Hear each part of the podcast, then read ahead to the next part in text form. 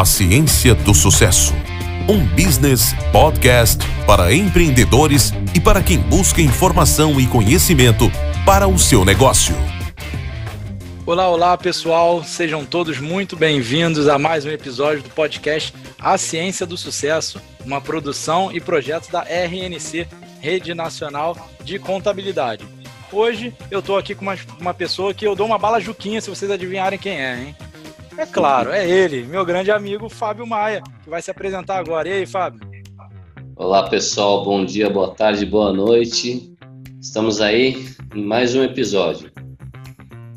Isso aí. Agora a gente vai dar uma continuidade, né? Conforme a gente prometeu até para os nossos ouvintes, ao episódio anterior, que a gente tratou do porte das empresas, né? Para a gente não confundir MEI com ME. Agora que todo mundo já sabe que ME é uma coisa, MEI é outra vamos aprofundar o nosso conhecimento com regime tributário. Quais as vantagens e desvantagens dos quatro principais regimes tributários que nós temos aqui hoje disponíveis, que são o MEI, o microempreendedor individual, o Simples Nacional, tão cobiçado, o Simples Nacional, que a gente vai ver que também tem pontos negativos, o lucro presumido e o lucro real, né, para aquelas empresas grandes, indústrias, tem muito gasto, enfim.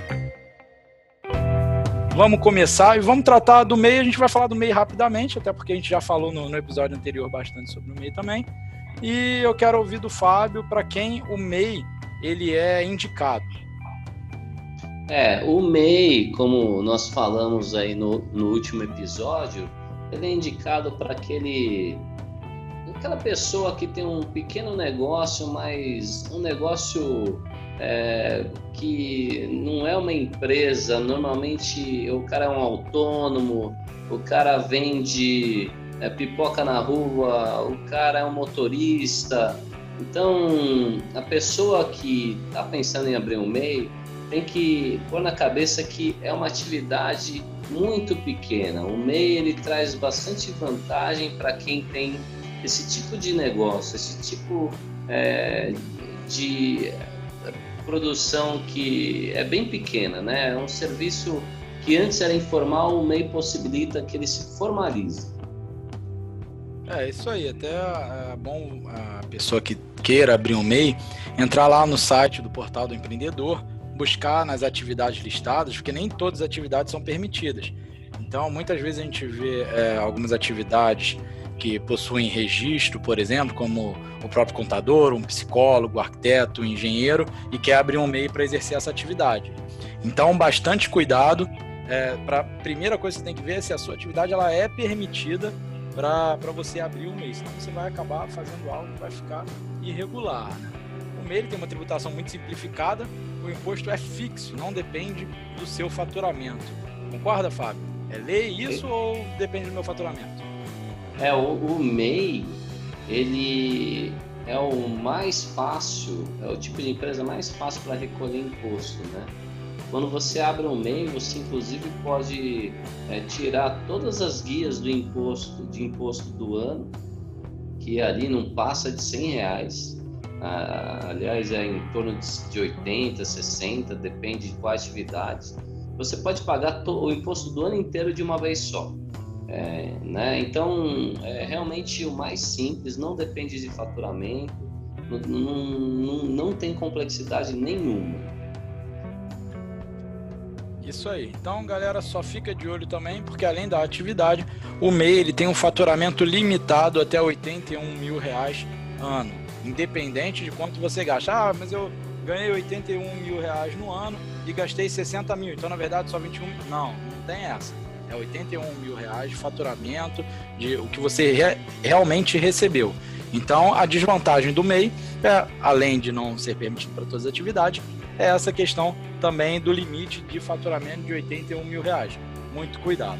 Bom, como a gente comentou, passando rapidamente pelo MEI, agora vamos entrar no nosso famoso Simples Nacional, famoso e cobiçado Simples Nacional, e de certa forma tem até um, motivo para ele ser tão cobiçado, não é mesmo, Fábio? É isso aí, o Simples Nacional é, fora do MEI. Aliás, o MEI faz parte do Simples Nacional, né? Mas o Simples Nacional, ele talvez seja a, a, o regime de tributação mais leve para uma empresa de um porte maior, né? Então ele é cobiçado porque dá menos trabalho em relação à burocracia, é, a, a, burocracia de você entregar a, informações para o governo e ao mesmo tempo é mais fácil de calcular. Mas não é só mil maravilhas, né? Também tem desvantagens. Pois é, exatamente. E assim como o MEI, é, e a gente vai ver que no lucro presumido também, o Simples Nacional ele tem um limite de faturamento. Só que o limite de faturamento que no MEI era de 81 mil reais ano, no Simples Nacional passa para 4,8 milhões de reais ano. Então já é uma empresa com uma estrutura maior, com mais funcionário, tem uma movimentação maior e também goza das facilidades que o, o MEI também tem. Tem uma guia única de imposto, é, você vai pagar o, o, DAS também, que é o documento de arrecadação do Simples Nacional. Só que esse documento ele é vinculado à sua receita. Então você vai olhar lá em qual alíquota você vai cair, né, em qual anexo você vai cair. Só tem hoje cinco anexos. Dentro desses anexos você tem faixas de faturamento e dentro dessa faixa de faturamento você vai ver qual alíquota vai incidir em cima do seu faturamento. É, pode parecer assim que é muito bom, você vai pagar pouco, vai falar, tem gente que vai falar, ah, mas eu só vou pagar 4,5% de imposto. Mas vamos lá, também não é assim. Existem algumas atividades que elas caem em alíquota inicial de 15,5%. São as, da, as atividades do anexo 5. E aí vale a gente colocar também uma ressalva, porque no anexo 5 existe um negócio chamado fator R. O fator R é uma relação entre o faturamento da empresa e quanto a empresa gasta com folha de pagamento. Se, se a empresa está no anexo 5, sujeita ao fator R, e ela tem o fator R de até 28%, que é essa relação entre faturamento e folha de pagamento, ela vai acabar ficando enquadrada no anexo 3. Né? Desculpa, se for acima dos 28%, ela vai acabar sendo enquadrada no anexo 3. E no anexo 3, a alíquota inicial, que lá no 5 é, de 15,5%, vai passar para 6%. A gente está falando de metade, menos da metade. Então, muita atenção nessa hora. Atenção se a sua atividade é do anexo 5. Consulte o seu contador, vê se você está sujeito ao fator R, que às vezes alguns ajustes você pode fazer um planejamento tributário simplificado, né, porque você está no Simples Nacional, que não precisa.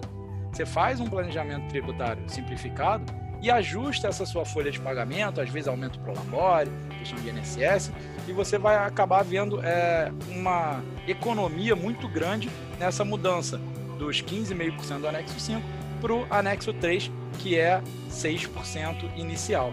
Então, Fábio, apesar de ser simples né, no nome, é, a gente viu aqui que já tem um ponto de atenção, principalmente para aquelas atividades do anexo 5. É, na verdade, Heitor, para quem ouviu isso tudo que você falou, já percebeu que o simples só tem simples no nome.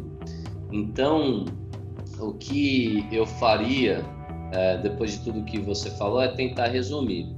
É, o Simples Nacional é, ele é dividido em tabelas e a alíquota de imposto que você vai pagar vai de acordo com quanto você fatura. Ah, mas parece fácil. Não necessariamente. Onde que você essas tabelas estão divididas divididas em, de acordo com o tipo de atividade que você é, executa. Então, onde que você vai descobrir isso? Bom, se eu executo uma atividade de serviço, eu sou um arquiteto, eu provavelmente vou para a tabela do anexo 5. Provavelmente não, é certeza. É, só, se eu executo uma atividade de comércio, eu vou para o anexo 2. É, e, e, e por aí vai. E daí você tem que saber o que a sua empresa faz, porque às vezes tem empresa que faz comércio e serviço ao mesmo tempo. É, e quanto ela vai faturar para saber o quanto impostos você vai pagar. Além disso, o Heitor comentou sobre o fator R.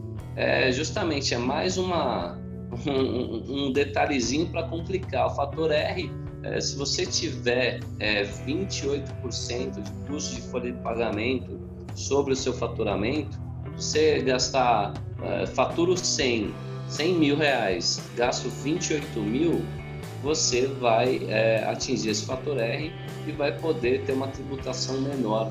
É, falando em uma palavra um pouco, falando em palavras mais simplificadas, sem trocadilho com simples nacional. Mas aqui a gente já começa a mostrar a complexidade do simples, né? É, e não é um trocadilho de novo, tá? O, o simples, ele é, tem menos burocracia, sim, e ele também exige bastante da, da empresa. Ele, ele tem muitas regras que é impostas para que você esteja enquadrado no Simples Nacional. Então, eu acho que aqui é o nosso grande alerta. É, falamos o que é Simples Nacional, a gente é, vai discorrer um pouco mais sobre ele, mas não adianta você chegar, abrir sua empresa, vai ser uma limitada, vai ter sócio, não vai ter sócio, e eu quero estar no Simples Nacional para o seu contador. Esse é o momento de você chegar, sentar do lado dele e tentar entender os impactos de impostos se você estiver no Simples Nacional. É, então, é, tudo isso para falar que não é tão simples assim. Perfeito, Fábio. Acho que a gente sempre fala isso, né? O simples, ele tá só no nome. Até para a questão da, de apuração. É, e aí, para vocês não brigarem com o contador de vocês também. Porque você vai pegar, vai abrir a tabela lá, poxa, mas eu ouvi o Heitor e o Fábio dizendo que eu vejo qual é o meu anexo, olho aqui qual é a minha faixa, tem ali um percentual, tem ali uma dedução de valor, então o meu imposto a pagar é esse. E a minha contabilidade está dando um imposto diferente. Mas isso só mostra porque o simples não é tão simples assim. Porque o faturamento ele engloba várias coisas, né? Não é só o faturamento do mês, ele vai pegar também o faturamento dos últimos 12 meses, vai fazer um proporcional. Se a sua empresa tem menos de 12 meses aberto, tem essa questão também. Então, é muita atenção, não vai já ligar para o seu contador e falar: oh, Heitor e o Fábio estão falando aqui, vocês estão mentindo para mim. Não é bem assim. O cálculo é um pouquinho mais complexo, existe um pouquinho, exige um pouquinho mais de atenção, tá? Fora isso, é realmente a gente só tem uma guia para pagar, o DAS, e ficar atento àquele faturamento de 4,8 milhões, porque se estourar esse faturamento, aí pode dar problema. É. Heitor, só um, um ato falho meu aqui. É, no meu exemplo, eu havia comentado sobre os anexos do Simples. Eu falei que o 2 é comércio na verdade, na verdade, o anexo 1 é comércio, o 2 é indústria. Mas é isso aí é porque a gente está falando que o simples é complicado e me confunde também, né? Bom, mas é, há vantagens, né? O, realmente o simples nacional, se sua empresa está enquadrada no, nesse regime tributário, você vai receber uma única guia de imposto. Para quem nunca teve empresa, isso facilita bastante. É, você, se tiver em outro regime tributário, vai receber no mínimo umas quatro guias para pagar no mês. E outras coisas, o próprio é, cálculo do simples, é, pelo fato de ser tabelas, em que a, a alíquota vai subindo conforme seu faturamento vai subindo, isso acaba auxiliando bastante, muitas empresas aí é, no crescimento. Mas tem que tomar muito cuidado, porque é, o Simples é, faz bastante exigência é, na questão é, da, do enquadramento. Né? Você, por exemplo, a sua empresa não pode ter uma participação em outra empresa, uh, você não pode ser uma SA, você uh, tem certas atividades empresariais que não podem ser enquadradas no Simples Nacional. É, também eu ressalto que é um pouco difícil você prever qual o imposto que você vai pagar, porque justamente ele leva em consideração uma média do que você vem faturando. Então, é, se você perguntar para alguém, para um contador, quanto que você vai pagar no Simples Nacional nos próximos 12 meses, ele vai te pedir a me dar uma estimativa do que você vai faturar. E, e vai ser uma estimativa, não vai ser um número é, concreto. Então, é, tudo isso, é, e aqui eu alerto a todos que não basta você abrir uma empresa, não basta você pedir para entrar no Simples Nacional, porque ele tem uma alíquota menor. É, você tem que sentar com o seu contador nesse momento e falar: ó, a minha empresa vai ser enquadrada no Simples Nacional. Eu queria saber os impactos é, de imposto que minha empresa vai ter nesse cenário aqui que eu vou faturar bastante, nesse cenário que eu vou faturar um pouco menos, o que, que eu vou ter que controlar no dia a dia. É, a mensagem é: sente ao lado de um contador antes de começar a faturar e entenda como vai funcionar, para você ter uma noção de quanto você vai pagar de imposto. Isso é o mais importante. Eu vou deixar um spoiler aqui, só pra galera ficar atenta aí, prender a atenção de todo mundo até o final do podcast. Então não sai não, hein? Fica aí, uhum. que eu quero que você ouvindo até o final, que eu vou dar um spoiler agora. Fábio, você falou do anexo 2, né? Que fábricas, tem as atividades de fábricas, indústrias, e acontece até de empresas que é mais vantajoso ela é, estar no lucro real do que no Simples Nacional anexo 2 né? Confusão é na cabeça de vocês, daqui a pouco a gente vai falar no lucro real, vocês vão entender o porquê. Mas antes disso, temos o lucro presumido, né? Que aí o próprio nome já diz, acho que vocês já conseguem é, pensar, né? Ele faz uma presunção do lucro. O que é uma presunção do lucro, Fábio?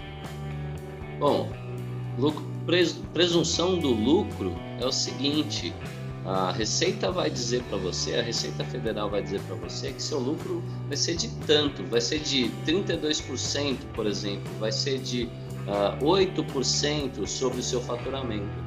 Não importa se seu lucro efetivamente é maior ou menor, você vai recolher imposto sobre o que o governo disser que você tem que recolher. Ponto. Então a, a presunção é isso, né? Lucro presumido é isso porque ele presume, ele presume que você vai ter lucro de X ou Y. É isso aí. Muitas empresas, quando saem do Simples Nacional, pretendem crescer, vão passar do faturamento ali de 4,8 milhões no ano, elas vão cair é, automaticamente, digamos assim, né, para o lucro presumido. E nesse lucro presumido, é, a gente pode, como o Fábio bem falou, tem essa presunção de 32% para empresas de serviço. Eu não sei aí em São Paulo, Fábio, mas aqui no Rio de Janeiro, é, a margem de lucro não fica perto desses 32%, não, ela é bem menor. E aí que entra o papel do planejamento tributário.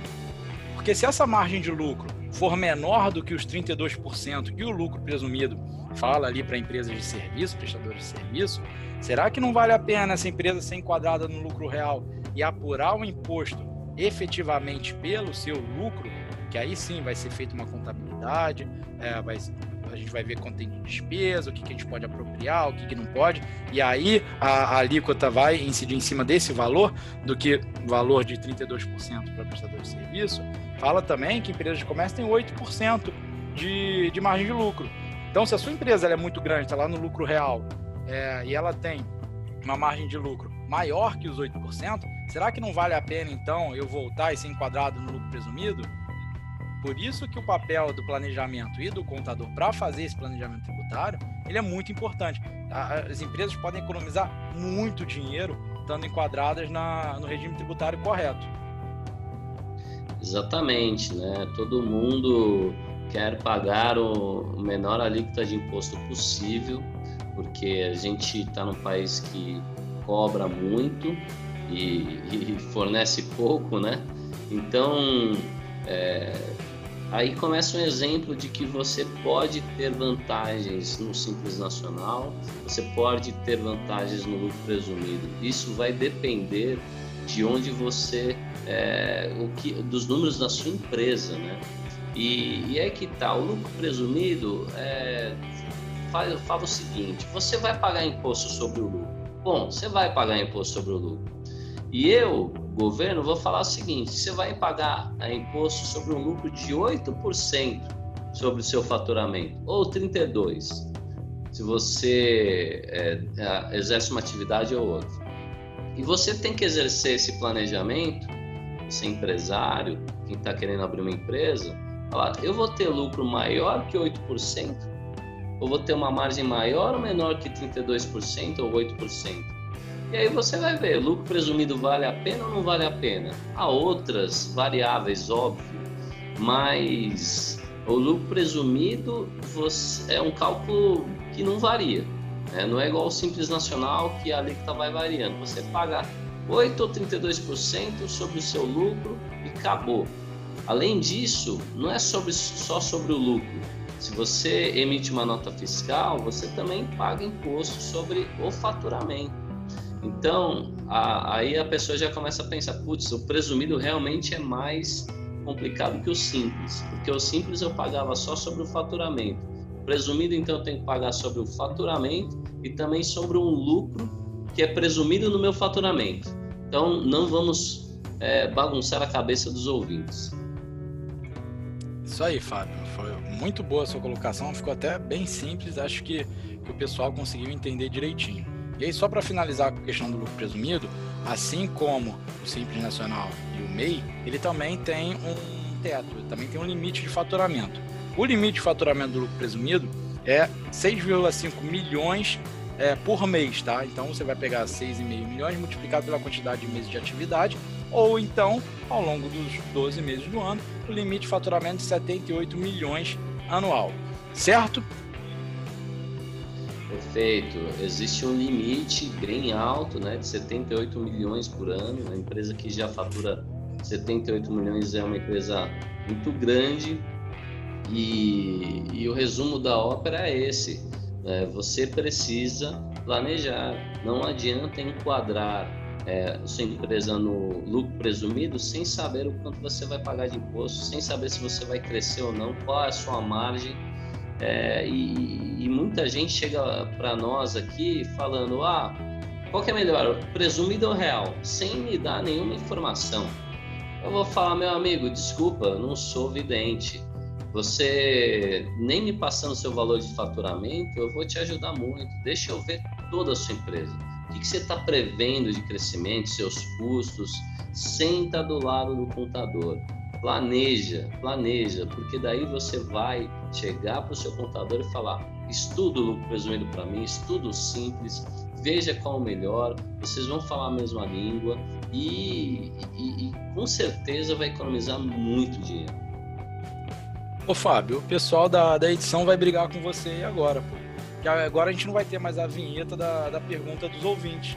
Porque justamente a pergunta do Christian, lá de Vila, de Vila Velha, sinal um abraço aí pro, do Christian, que deve estar nos ouvindo, era isso. O Christian ele perguntou, é, ele, ele disse: Eu tenho uma, um consultório médico, é mais vantajoso para mim ter ser enquadrado no lucro presumido ou no lucro real? Você acabou de responder a pergunta dele, então aí, edição, corta aí a vinheta de perguntas do usuário, porque o Fábio melou aqui é, o nosso quadro. Não, eu acho o seguinte: pode pôr uma vinhetinha aí no meio, põe agora, põe aí agora, e daí a gente já emenda no lucro real porque esse, ele na pergunta dele ele está mencionando um assunto que a gente ainda não falou. Então roda a vinheta. Se tem dúvida, a gente ajuda. Pergunta que eu conto. Perfeito, Fábio. Bora pro lucro real agora, hein? E assim, vale a pena dizer também que não é porque o limite de faturamento é 78 milhões, que só empresas que faturam mais do que 78 milhões no ano podem ir para o lucro real, tá? Você fatura menos e for vantajoso para você, você também pode ir para o lucro real. E o lucro real, ô, Fábio, ele tem um limite de faturamento?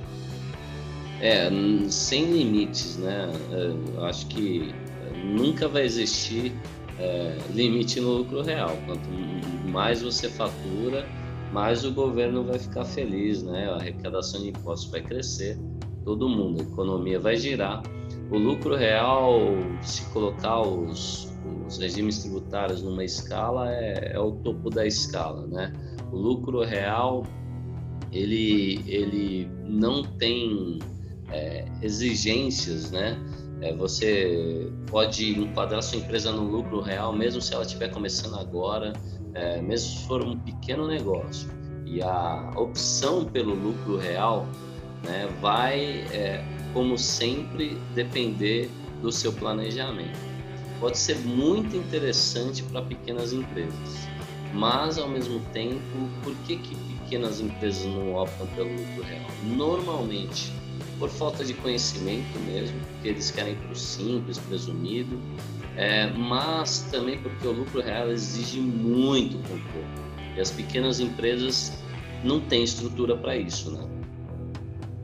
Exatamente, Fábio. Eu ia citar exatamente isso como uma das maiores desvantagens, se é que a gente pode chamar de desvantagem, porque se você tem muito controle do seu negócio, isso é uma excelente coisa, né? Mas vamos lá, é, a empresa ela tem que ter muito controle, a contabilidade tem que estar muito preparada, as informações têm que ser trocadas ali em tempo real, rapidamente, com informações de qualidade. Então, por isso é difícil vermos é, empresas pequenas ou até de médio porte mas que optam pelo lucro real, porque não conseguem ter essa estrutura, esse investimento para uma estrutura com tamanho controle é, de entrada, saída, do que está é, tá emitindo, efetivamente recebendo, enfim. Então, essa a gente pode tratar como uma desvantagem, mas eu tenho ali uma ressalvazinha aí para chamar isso de desvantagem. Um negócio muito legal também, que a gente já foi falando, é que por exclusão, a gente já consegue saber mais ou menos como é que o lucro real funciona. Poxa, se no simples é assim, se no lucro presumido é assado, lógico que no lucro real ele vai ter umas vantagens, como a gente comentou agora, é, quando falamos do lucro presumido, que é exatamente empresas que ou dão prejuízo ou então que possuem muito gasto. Tá? E isso, você pode estar pensando, poxa, mas empresas que possuem muito gasto, melhor nem abrir. Não é bem assim que funciona. A gente sabe que indústria tem muito gasto. Tem aquisição de matéria-prima, você tem é, o seu imobilizado que é muito alto.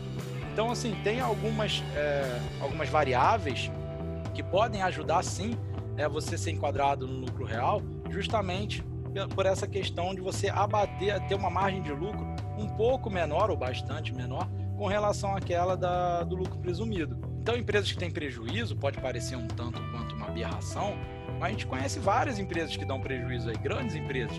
A gente já viu a Amazon dar prejuízo, a gente já viu o Nubank dar prejuízo. Então, assim, acontece, né? principalmente as empresas techs. As fintechs, elas costumam dar prejuízo no, no início. Imagina se ela tivesse uma tivesse enquadrado no lucro presumido que você acha disso, Fábio? A Nubank está lá faturando milhões, mas ela dá prejuízo. E mesmo assim ela tem que pagar 32%, é, tem que pagar um imposto em cima de 32% do faturamento, como se fosse lucro dela? É, pois é, não faz sentido nenhum. Na verdade, o lucro real, uma das vantagens é, pelo próprio nome, ele não é o presumido porque ele não presume nada, ele vai pela realidade da empresa ele vai pegar o número real da empresa e vai calcular o imposto sobre isso. Então, basicamente, se você não dá lucro, você não paga imposto sobre esse lucro. Ponto. Então, isso é uma vantagem. Outra vantagem é que, além de não pagar imposto sobre esse lucro, esse prejuízo que você está dando agora vai poder ser compensado lá na frente com lucros que você der no futuro. É normal, como o Heitor disse, uma empresa ter prejuízo toda empresa no começo é, de vida normalmente dá prejuízo. Essas startups, a fintechs, como o Heitor comentou, normal, tem muita empresa gigante que ainda dá prejuízo. Então, aqui no Brasil não é diferente e o lucro real é, normalmente é a opção desse tipo de empresa. É, grandes empresas estão no lucro real e, de novo, porque o lucro real é, precisa de controle. Essas grandes empresas já têm software, já tem equipe financeira, eles têm controle na ponta do lápis, né? E, e daí por isso que eles conseguem estar enquadrado lá. E de novo, pode ser sim que o lucro real é, seja melhor que o simples nacional, pode ser que o lucro real seja melhor que o presumido e vai precisar botar no papel e junto com um especialista, um contador e estudar, que, que vai acontecer com uma empresa se eu for no, se eu tiver no lucro real? E no presumido, e no simples, vantagens, desvantagens. Esse é o gran, a grande mensagem do nosso podcast aqui. É, informações sobre esses regimes está aí na internet. Agora, o que as pessoas não fazem é estudar antes de começar a operar com a sua empresa, começar seu negócio para pensa sobre regime tributário. É isso aí, Fábio. Acho que agora que a gente falou dos quatro principais regimes tributários que nós temos aqui no Brasil, foi MEI, Simples, Lucro Presumido e Lucro Real, a gente conseguiu ver que todos eles têm as suas dificuldades, têm as suas facilidades, têm as suas vantagens e têm as suas desvantagens. E cada um deles está aí, eles, então você pode é, utilizar dos seus benefícios, só precisa de conhecimento, planejamento e organização. Bom, pessoal, então com o final desse episódio aqui, a gente fecha aquela, aquele nosso dilema que fizemos há dois episódios atrás sobre abrir uma empresa ou abrir um negócio. A gente aprofundou agora no regime tributário. Se você ainda não ouviu os outros dois episódios da série, ouça lá, eles são bastante esclarecedores e junto com esse aqui, a gente fecha esse elo e mostra para vocês como abrir um negócio e não simplesmente como abrir uma empresa. Tá satisfeito com o resultado, Fábio? Ah, eu estou satisfeito. Eu espero que é, esses episódios ajudem, a, todos os episódios ajudem muita gente. Eu tenho certeza que ajudou. É, lembrem, pensem sempre como um negócio, porque um CNPJ você consegue é, ter facilmente. É, pense em que tipo de empresa você vai abrir, é uma limitada, é uma SA, é uma MEI, é uma IRELI. Pense em que regime tributário você vai colocar. É, pense se a sua empresa vai ser uma ME, microempresa, uma EPP, empresa de pequeno porte ou uma grande empresa.